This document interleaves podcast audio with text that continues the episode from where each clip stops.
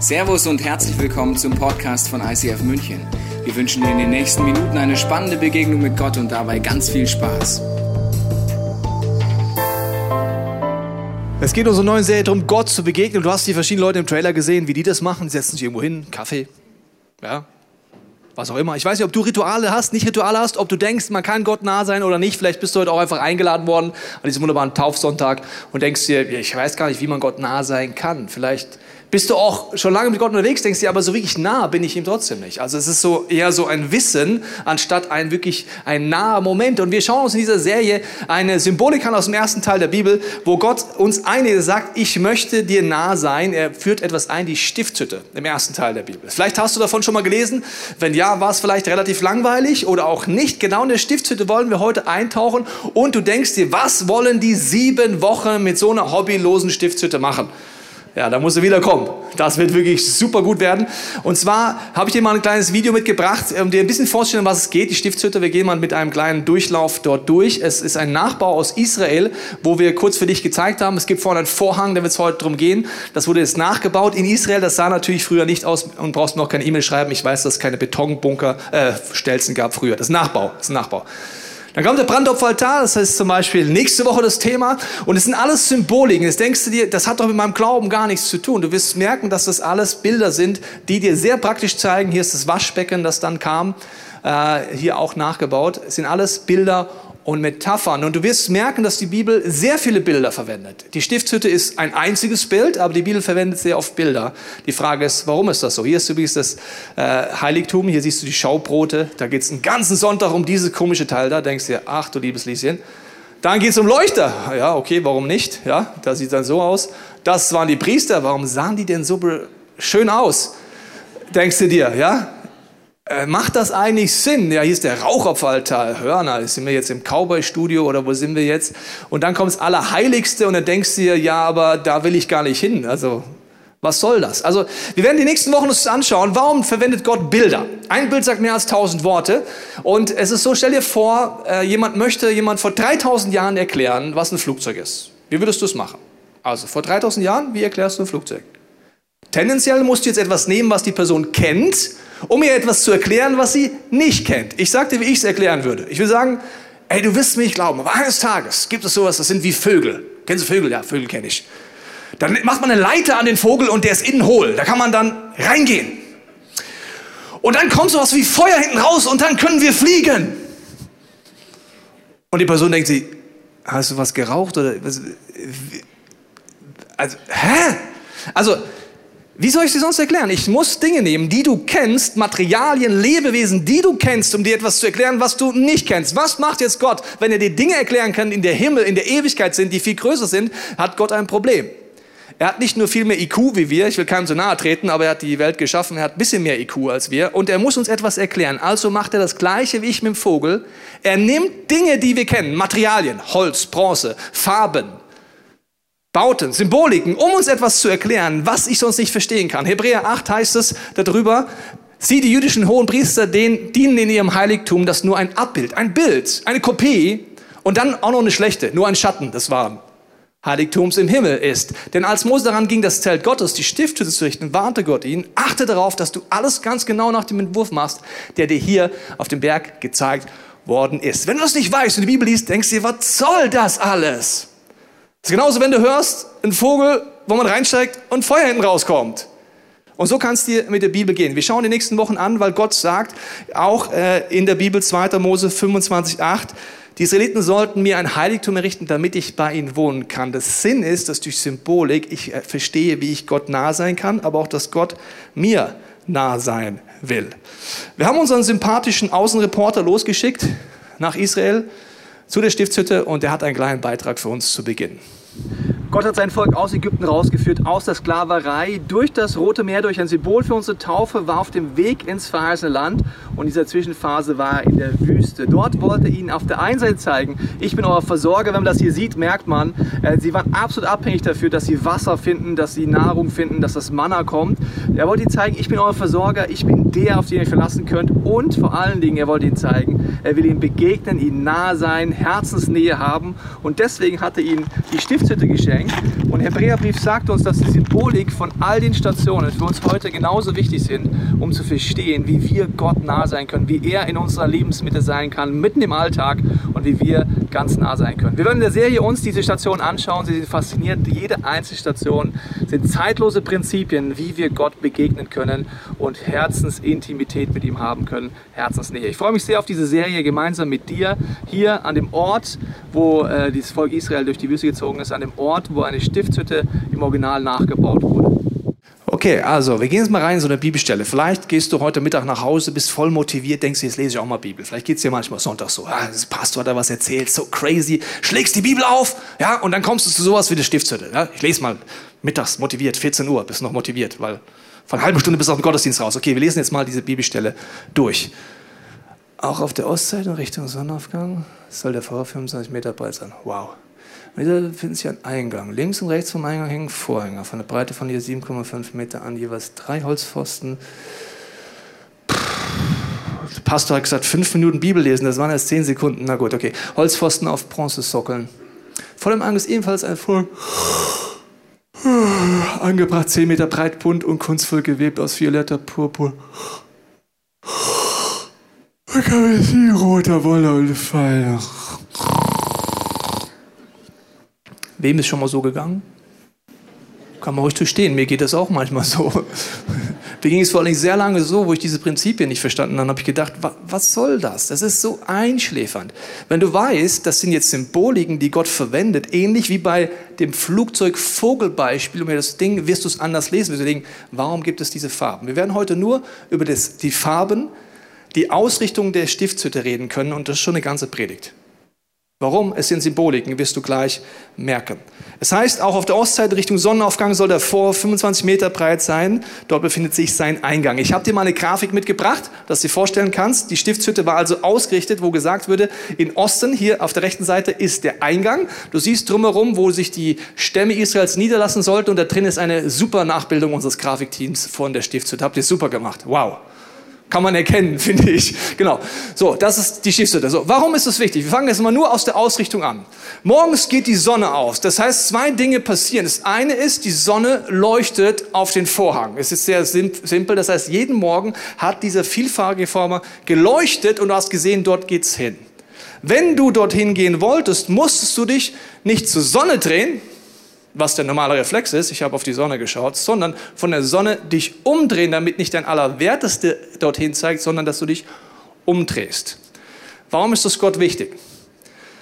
Die Symbolik ist die, dass in der damaligen Zeit bis heute die Sonne für Gottheiten stand und steht.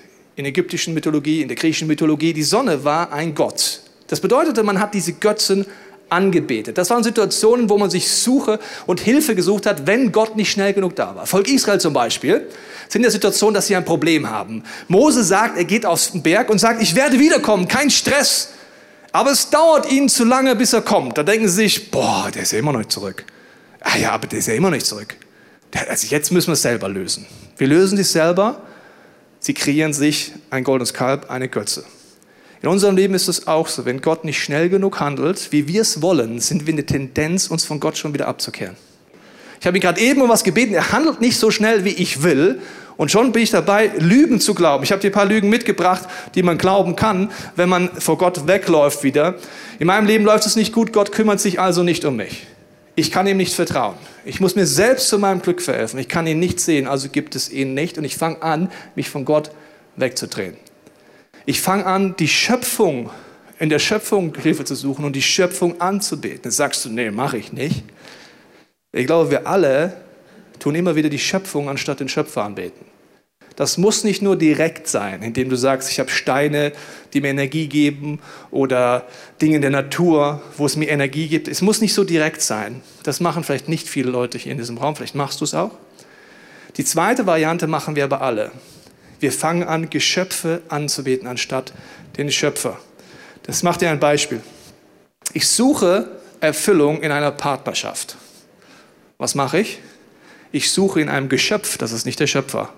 Auch wenn Gott die Frauen wunderbar gemacht hat, muss ich mal zugeben. Die Männer auch, aber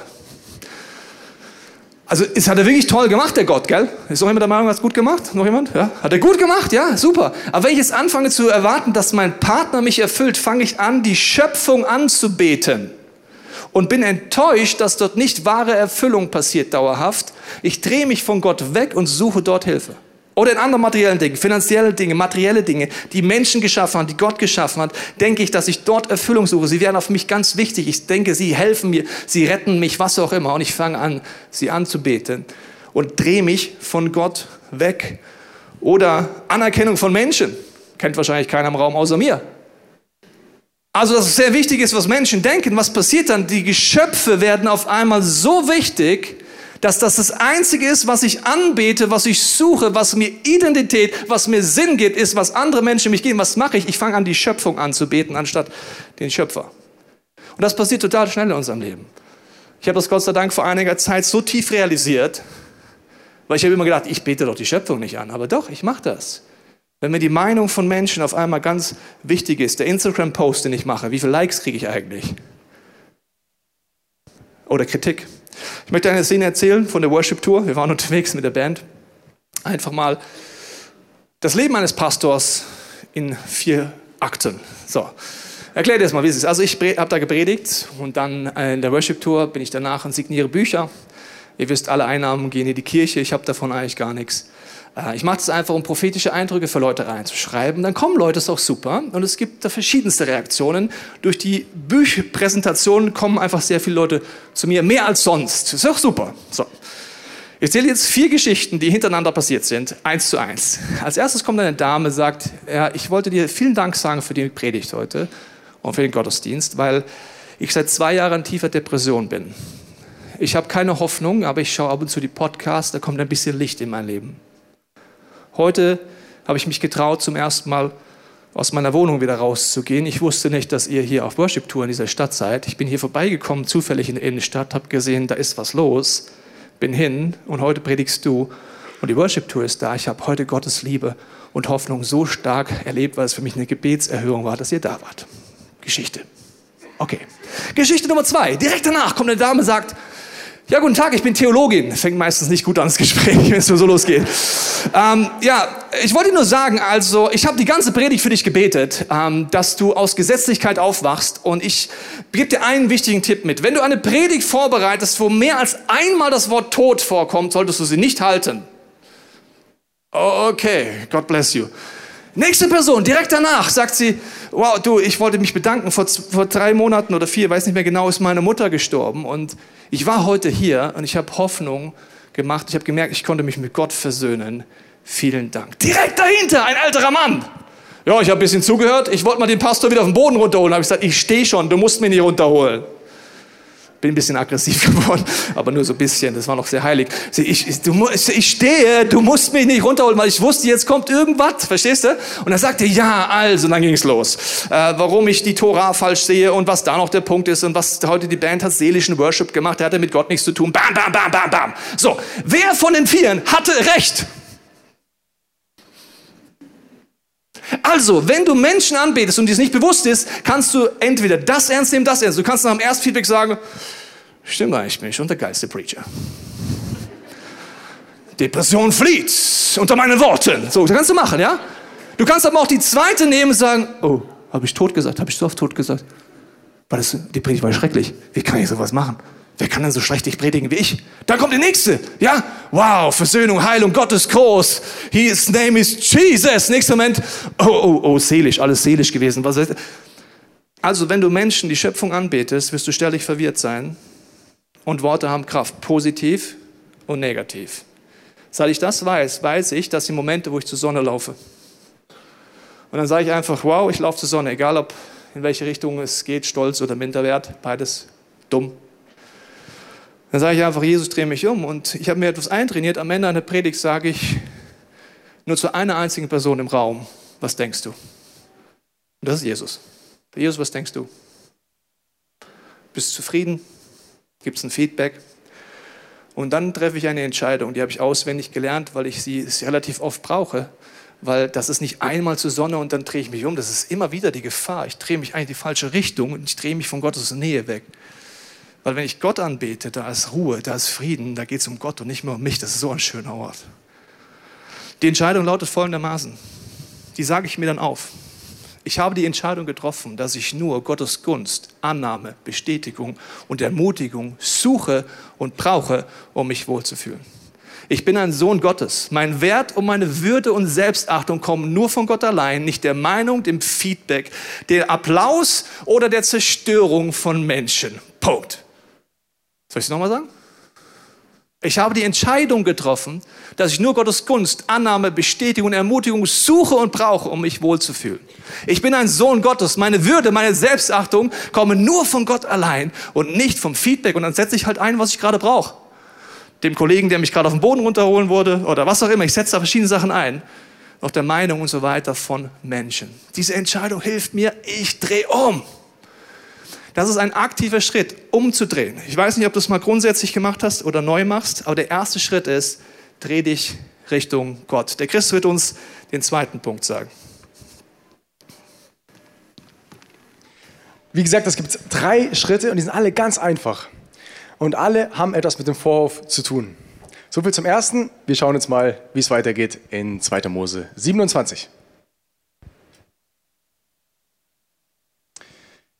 Für den Eingang des Vorhofs sollt ihr einen 20 Ellen breiten Vorhang anfertigen. Webt ihn mit kunstvollen Mustern aus feinen Leinen und violettem, purpur und karmesinfarbenen Garn. An der Stelle ist vorhin Tobi beinahe, ist Tobi beinahe eingeschlafen. Aber es geht weiter. Er soll, an die, er soll an vier Säulen befestigt werden, die auf vier Sockel stehen.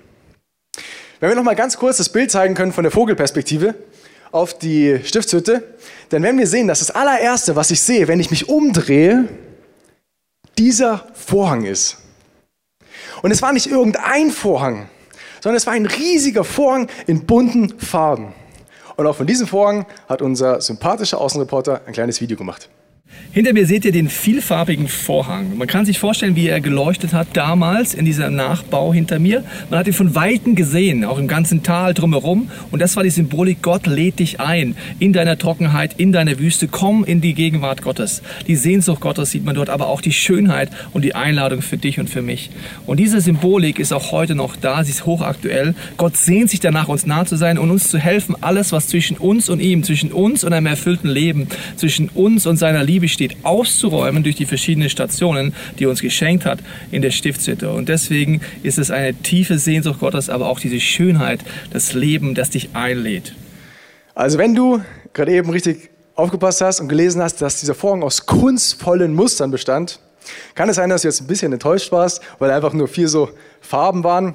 Aber gut, es ist halt ein moderner Nachbau und in die moderne Kunst sieht auch alles ein bisschen einfacher aus. Aber ich möchte dir einen, anhand von einem kleinen Beispiel zeigen, dass du dir absolut sicher sein kannst, dass dieser Vorhang fantastisch ausgesehen hat. Wir haben gerade gelesen, dass eine Farbe des Vorhangs Purpur war. Jetzt, wie stellt man Purpur her oder damals? Du musst tauchen gehen. Du tauchst und auf dem Boden findest du solche Meeresschnecken. Die bringst du in dein Land, quetscht die aus und da kommt so ein kleiner Tropfen raus. Das ist diese Farbe. Kurze Schätzfrage. Wie, viel, wie viele Schnecken brauche ich, um ein Kilogramm Wolle färben zu können? 20, 30, 50? Jemand eine Idee? Einfach rausrufen. 1000? Okay. 500? 3000? Zahlen gehen nach oben? 10.000, Bingo! Forscher heute schätzen, dass wir über oder ungefähr 10.000 Schnecken brauchen, um ein Kilo Wolle zu färben. Ein Gramm von diesem Purpur kostet heute zwischen 2.000 bis 2.500 Euro. Das heißt, diese Farbe ist teurer als Gold. Warum ist die Information so wichtig? Weil es dir zeigt oder so einen kleinen Vorgeschmack gibt, wie wunderbar dieser Vorhang ausgesehen haben muss. Und da steckt ein tiefer Gedanke dahinter. In dem Moment, wenn wir uns umdrehen und auf Gott zugehen, sehen wir diesen wunderschönen Vorhang. Das heißt, der Grund, warum wir Zeit mit Gott suchen, der Grund, warum wir Begegnung mit Gott wünschen, ist, weil Gott so wunderschön ist. Aber jetzt habe ich heute keinen Vorhang mehr, also wo kann ich diese Schönheit, diese Herrlichkeit heutzutage sehen? Die Antwort ist, und das ist der zweite Punkt, der zweite praktische Schritt, Gottes Wort. Wir haben gerade gelesen, dass, vier, äh, dass der Vorhang vier Farben hatte und auf vier Sockeln stand. Und jetzt gibt es Theologen, die sagen, dass diese vier Farben für die vier Evangelien stehen, also die vier Berichte über Jesus in der Bibel. Jetzt, wie kommen die da drauf? Ich habe dir mal eine kleine Tabelle mitgebracht. Da siehst du, dass jedes Evangelium einen gewissen Schwerpunkt hat, ähm, wie, dieser Autor Jesus erlebt hat. Ich mache mal das, das, ich schaue mal Matthäus an als einfaches Beispiel. Matthäus beschreibt Jesus immer wieder als der König, als Gott, als, ja, als, dieser, als der König, der gekommen ist. Und wenn du anfängst, Matthäus zu blättern, dann fällt dir auf, dass ganz am Anfang geht es los mit dem königlichen Geschlechtsregister. Danach kommen die Weisen und die Weisen fragen dann, wo ist der König der Juden? Und diese Farbe Rot, dieses Karmesin, das war eine Farbe, die man früher für die Könige genommen hat. Jetzt warum erzähle ich das? Weil ich das ein sehr schönes Bild dafür finde, wo du am besten Gottes Schönheit entdecken kannst, wenn du Gott noch nicht kennst in den vier Evangelien. Also wenn du noch vorher noch nie Bibel gelesen hast, empfehle ich dir, fang dort an, genau wie der Vorhang ganz vorne der Stiftshütte sozusagen das erste Stück war. Mir hat letztens ein Psalm in Gottes Wort geholfen. Und zwar saß ich zu Hause, ich wollte eine Zeit mit Gott machen, ich wollte Gott begegnen, aber irgendwie habe ich nichts gespürt. Vielleicht kennst du das, vielleicht hast du, erlebst du es auch jetzt gerade in der Zeit, dass es dir schwerfällt, irgendwie nah bei Gott zu sein. Dass, du, dass dir schwerfällt, diese Gegenwart zu spüren. Und da hatte ich folgende Gedanken. Lies mal Psalme. Und habe ich meine Bibel aufgeschlagen, die Psalme gelesen. Und in den Psalmen geht es darum, wie herrlich Gott ist, wie groß er ist. Zum Beispiel stand da, dass seine, äh, dass seine Gnade so groß ist wie der Himmel und seine Güte bis zu den Wolken reicht. Und dann habe ich aus dem Fenster rausgeguckt und ich habe versucht, Satz für Satz, Wort für Wort äh, in mir aufzusaugen, darüber nachzudenken, mir vorzustellen, wie, wie groß Gott sein muss. Und das war so ein Moment, der mir geholfen hat, Gott wieder nahe zu sein. Also, zweiter Schritt zusammengefasst, wenn ich Gottes Schönheit sehen möchte, wenn ich, wenn, dann kann ich in die Bibel schauen, zum Beispiel in die vier Evangelien, und es wird mir helfen, Gott wieder nahe zu sein. Wir schauen mal in Psalm 100 rein. Dient ihm voll Freude, kommt zu ihm mit fröhlichen Liedern. Erkennt, dass der Herr allein Gott ist. Er hat uns geschaffen, wir gehören ihm. Wir sind sein Volk, das er umsorgt wie ein Hirte seine Herde. Geht durch die Tempeltore ein mit Dank, betretet die Vorhöfe, also darum geht es heute, die Vorhöfe mit Lobgesang. Und der dritte Punkt hat genau mit diesem Thema Dankbarkeit zu tun. Ist dir mal aufgefallen, dass die Israeliten sich immer wieder von Gott abgewendet haben? Hast du schon mal darüber nachgedacht, warum das so war? Weil sie vergessen haben, was Gott Gutes für sie getan hat. Wenn du die Geschichte von den Israeliten liest, dann fasst du dir an den Kopf also was sie für Sachen erlebt haben. Also die waren gefangen in der Sklaverei in Ägypten und Gott lässt verrückte Naturereignisse passieren und sie kommen raus aus dieser Gefangenschaft und leben in der Freiheit. Dann kommen sie in die Wüste und sie haben keine Orientierung und Gott hilft ihnen und er führt sie durch die Wüste durch. Dann geht es weiter, äh, wenn sie durch die Wüste laufen, plötzlich sind Schlangen und Skorpione überall und Gott beschützt sie die ganze Zeit auf ihrem Weg. Manchmal haben sie eine, plötzlich haben sie eine Knappheit an Ressourcen, ihnen fehlt Essen und Gott versorgt sie. Und weißt du, was das Peinliche ist? Wir machen heute genau das Gleiche. Wir erleben so viel und vergessen dann wieder, was Gott Gutes für uns getan hat. Ich mache mal ein Beispiel. Was hat Gott oder wofür bist du dankbar, was im März dieses Jahres passiert ist? Kurz nachdenken. Manchmal muss man ein bisschen nachdenken. Da fällt es einem ein. Vielleicht auch nicht. Wofür bist du dankbar, was im Herbst 2016 passiert ist? Das ist drei Jahre her. Ich glaube, wir vergessen genauso, was Gott Gutes in unserem Leben getan hat. Und als Gott äh, einige Zeit später den Israeliten hilft, den Jordan zu durchqueren, dann sagt er ihnen, wenn ihr durch diesen Jordan, der dann trockengelegt war, plötzlich hindurchgeht, dann nehmt einen Stein aus dem Flussbett mit als Denkmal, damit ihr nicht vergesst, was Gott Gutes für euch getan hat. Und ich glaube, wir brauchen heute auch genau solche Denkmäler in unserem Leben. Ich habe angefangen, eine Notizliste auf meinem Handy zu führen, wo ich immer aufgeschrieben habe, wenn ich etwas erlebt habe, wofür ich dankbar war. Und eines Morgens saß ich wieder in meinem Zimmer und ich habe mich nach einer Zeit mit Gott gesehnt und mir ist so schwer gefallen. Warum? Ich habe gerade an einem Projekt gearbeitet und da ist eine Sache schiefgegangen bei diesem Projekt. Vielleicht kennst du das, dir geht super gut, du bist kerngesund, hast ein Dach über dem Kopf ähm, darfst hier in Deutschland leben, hast eine Ausbildung und so weiter. Aber wenn nur eine einzige Sache schief geht, dann sind wir ja schlecht drauf. Schon mal erlebt? Genauso war das bei mir und weil ich da so schlecht drauf war, hat es mir so, ist es mir so schwer gefallen, da Gott zu begegnen. Und dann hatte ich den Gedanken, Christian, hol mal deine Liste wieder raus. Dann habe ich die Liste rausgeholt und angefangen zu lesen. Lies mal vor. Danke, dass ich meine Laptop-Hülle auf der Rückfahrt vom Bodensee im Flixbus wieder gefunden habe. Das ist eine Kleinigkeit, aber als ich es gelesen habe, ist mir wieder eingefallen, stimmt. Ich hatte meine Hülle vergessen und dann bin auf der Rückfahrt zum Busfahrer, habe gefragt, hey, wie finde ich die wieder? Und er hat gesagt, boah, das ist ziemlich schwierig, da musst du erst zu der Person gehen und dann da anrufen und dahin gehen. Ich dachte, oh Mann, das gibt's doch nicht. Dann drehe ich mich um und hinter seinem Sessel, hinter seinem Sitz lag meine Hülle. Ich lese weiter. Da steht da, danke für die lustige Schlauchboot-Tour mit Alex, Manuel und Mechtelt auf der Isar. Und mir fällt wieder ein, stimmt, es war so ein gesegneter Tag, es war so ein schöner Ausflug. Und ich lese Punkt für Punkt für Punkt für Punkt für Punkt und so weiter und so weiter. Und als ich, als ich mich erinnere, was Gott Gutes für mich getan hat, hat es mich so erfüllt mit Dankbarkeit. Und diese Dankbarkeit ist genau wie in dem Vers beschrieben gerade, ähm, hat dafür gesorgt, dass ich wieder nah bei Gott war und diese Nähe gespürt habe. Also zusammengefasst, der dritte Punkt ist, ähm, sich Zeit zu nehmen im Gebet und zu erinnern, was Gott Gutes für uns getan hat. Jetzt haben wir natürlich viele Symbole gesehen und gesehen, dass das, oder diese Metaphern meist eine Bedeutung für etwas viel Größeres sind. Und im letzten Teil werden wir uns anschauen, dass all das, was im Alten Testament steht, die Stiftshütte und so weiter, eigentlich auf Jesus deutet. Wir schauen noch mal kurz rein. Wir schauen nach in 4. Mose 2. Seid ihr bereit? Ich fange trotzdem schon mal an. Also, der Herr sprach zu Mose und Aaron. Die Israeliten sollen ihr Lager in einigem Abstand rings um das heilige Zelt aufschlagen, jeder bei den Feldzeichen seines Heerverbandes und seiner Sippe. Okay. Im Osten sollte das Banner der Abteilung stehen, die vom Stamm Juda geführt wurde. Ihr Oberhaupt war Nachschon, der Sohn von Aminadabs. Komischer Name.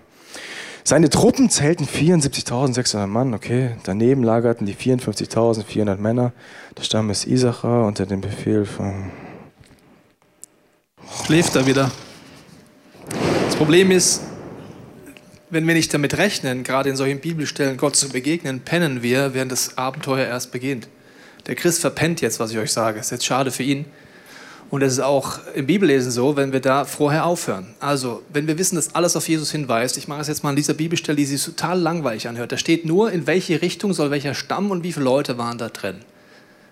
Alles hat einen Hinweis in der Bibel. Wir schauen uns das mal an in einer Grafik, wenn wir aus der Thronensicht, aus Gottes Sicht auf das Lager gucken. Mal in der Mitte ganz klein die Stiftshütte. Das schauen wir uns mal an und dann sagt er, okay, 108.100 Männer, wenn ich zusammenrechne, sollen in diese Himmelsrichtung sich lagern. Nächste Richtung 157.600. Nächste Richtung 166.400. Nächste Richtung 151.450.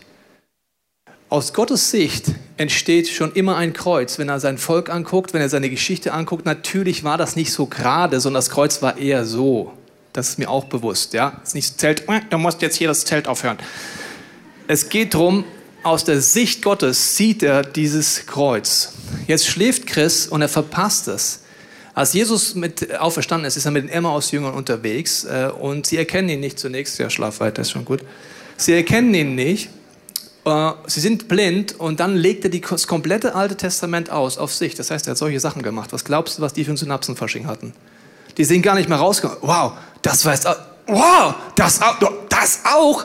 Das war so crazy, wie groß Gott ist. Chris, kannst du mal aufmachen, bitte? Das hast du leider verpasst. Aber in Wirklichkeit hätte der Chris nicht verpasst. Ihr müsst eins über Chris wissen. Er leitet äh, unsere ehrenamtlichen Teams, die allen Research machen für solche Predigten. Und deswegen ist das dein Applaus, weil du eben dann nicht schläfst, sondern solche Sachen unter anderem rausfindest mit deinem Team. Danke, Chris.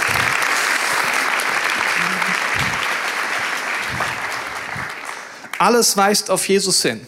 Damit möchte ich abschließen. Es heißt über die Stiftshütte, es gibt genau einen Eingang. Über Jesus wird gesagt, er ist dieser Eingang. Er ist der Eingang in die Gegenwart Gottes. Wenn du Gott nah sein willst, ist er der Schlüssel. Er sagt, er ist der Weg, die Wahrheit und das Leben. Und ich möchte es mit vier Symbolen dir zum Abschluss erklären. Und zwar ist das erste Symbol ein Herz. Für mich ist der Sinn des Lebens zusammengefasst aus der Bibel, Gott zu lieben, meinen Nächsten und mich selber zu lieben.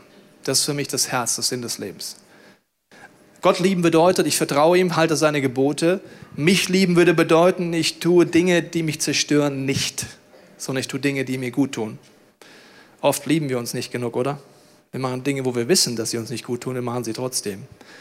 Den Nächsten zu lieben kann man sich relativ schnell vorstellen. Das heißt, wir schaffen das nicht mehr unserer Familie, bei unseren engsten Leuten. Das ist das zweite Symbol. Wir verpassen das Ziel. Wir laufen von Gott weg. Wir laufen auch von dieser Gegenwart immer wieder weg. Das nennt die Bibel Sünde. Wir verpassen das Ziel der Liebe. Und deswegen ist Jesus am Kreuz gestorben und alles in der Stiftshütte weist auf ihn hin. Diese Einladung Gottes tauscht die Dinge bei mir ein. Wo du nicht aus Liebe gehandelt hast, gibt es viele Punkte, wo Menschen nicht aus Liebe gehandelt haben in deinem Leben. Oder wo du äh, einfach Gott misstraut hast, gegen ihn rebelliert hast. Das ist der Tausch, den Gott anbietet am Kreuz. Die ganze Stiftshütte wirst du in den nächsten Wochen merken, es sind alles so Details von dem, was Gott Unfassbares dir anbietet. Das ist die Hoffnung, der Anker. Und deswegen wollen wir jetzt zunächst, bevor wir gleich in die Taufen reingehen, einen Moment nehmen, wo jeder für sich kurz einen Moment der Stille nehmen kann und Gott die Frage stellen kann, was bedeutet diese Predigt für mich? Irgendein Bild wird dich heute ansprechen.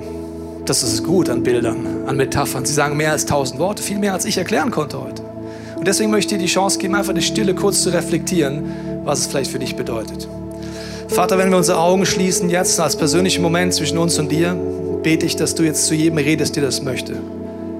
Ich binde jede Religiosität, Lüge, Täuschung über deinem Leben, dass du jetzt einen Gedanken oder eine Emotion bekommst, was Gott dir heute zeigen will durch diese Predigt.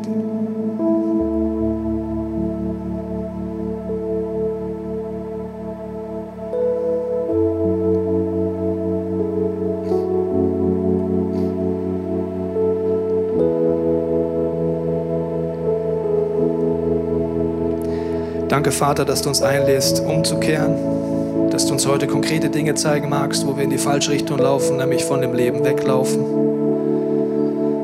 wo die Schöpfung anbeten und nicht dich anbeten. Ich danke dir, dass du uns heute neu zeigst, dass wir dir begegnen können in deinem Wort, auch zum ersten Mal. Und ich danke dir vor allen Dingen, dass du uns eine Perspektive der Dankbarkeit heute geben möchtest. Ich danke dir für diese nächsten Minuten dass du redest und uns begegnest. Amen. Ich möchte die Apostelgeschichte vorlesen. Da heißt es, Petrus antwortet ihnen auf die Frage, was kann ich tun, um einfach mit Gott zu leben? Was kann ich tun, wenn ich angesprochen bin, vielleicht auch wie heute Morgen und merke, da ist Gott, ich will mit ihm leben. Kehrt euch ab von euren Sünden, umkehren. Von der Sonne weg in dem Bild, hin zu Gott. Wendet euch Gott zu, lasst euch alle taufen im Namen von Jesus Christus zur Vergebung eurer Sünden, dann werdet ihr die Gabe des Heiligen Geistes empfangen. Es gibt zwei Möglichkeiten zu entscheiden. Ich kann es ausprobieren heute mit der Gegenwart Gottes. Ich kann sagen, ich wollte das schon immer mal probieren. Ich teste das so ein bisschen vorsichtig. Oder ich sage, ich treffe eine Grundsatzentscheidung. Das ist die Taufe. Es gibt viele Meinungen über die Taufe. Ich sage dir, wie wir sie verstehen. Die Taufe ist eine bewusste Entscheidung, dass ich nicht nur ein bisschen in der Gegenwart Gottes leben will, sondern mein ganzes Leben mit Gott leben will. Und deswegen gehen wir gleich ans Taufbecken. Und dort ist eine tiefe Symbolik, die ich dir kurz erklären möchte. Und zwar werden die Täuflinge hier in dieses Waschbecken steigen. Baptistio, das ist das Wort für Taufe, heißt untertauchen. Das bedeutet, ich tauche unter. In dem Moment, sagt die Bibel, bin ich hineingetauft in das, was Jesus am Kreuz getan hat. Jesus ist gestorben. Alles ist gestorben. Das alte Leben ist gestorben. Das Sündhaftige ist gestorben. Und er ist nach drei Tagen auferstanden. Er kam wieder raus. Und diese Symbolik ist, wenn ich hersteige, sage ich, okay, ich werde hineingetauft in das, was Jesus dort getan hat. Deswegen ist die erste Frage an jeden, der da drin steht. Glaubst du, dass Jesus für dich am Kreuz gestorben ist? Und willst du da einen Anteil haben? Und dann kommt die zweite Frage, die ist nämlich wichtig. Willst du, dass Jesus der Chef in deinem Leben ist? Das bedeutet, ich will einen Bund eingehen mit Gott. Ich will in der Gegenwart Gottes leben. Ich will, dass er der Chef ist. Seine Gebote, seine Wort sollen mich leiten. Ich will innerlich in diesem Reich Gottes leben. Und das ist nochmal eine ganz andere Entscheidung. Deswegen ist die zweite Frage, willst du, dass Jesus der Chef in deinem Leben ist? Und das, was dann passiert ist, es wird im Namen des Vaters, des Sohnes, des Heiligen Geistes getauft. Und das ist ein Statement von der sichtbaren Dimension, das seid alle ihr. Das ist aber auch die unsichtbare Dimension, wo man die Entscheidung trifft. Und damit jeder Täufling sagt, mein Name ist ab heute nicht nur mein leiblicher Name, sondern Jesus Christus, sein Name ist eingebrannt in mein Herz. Christen bedeutet eigentlich kleine Christusse.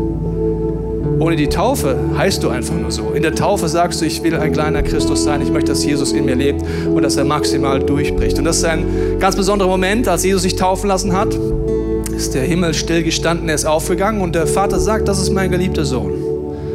Wir dürfen heute dabei sein, wie Töchter und Söhne Gottes hier einsteigen, diese Entscheidung treffen. Es ist ein sehr bewegender Moment für den Himmel.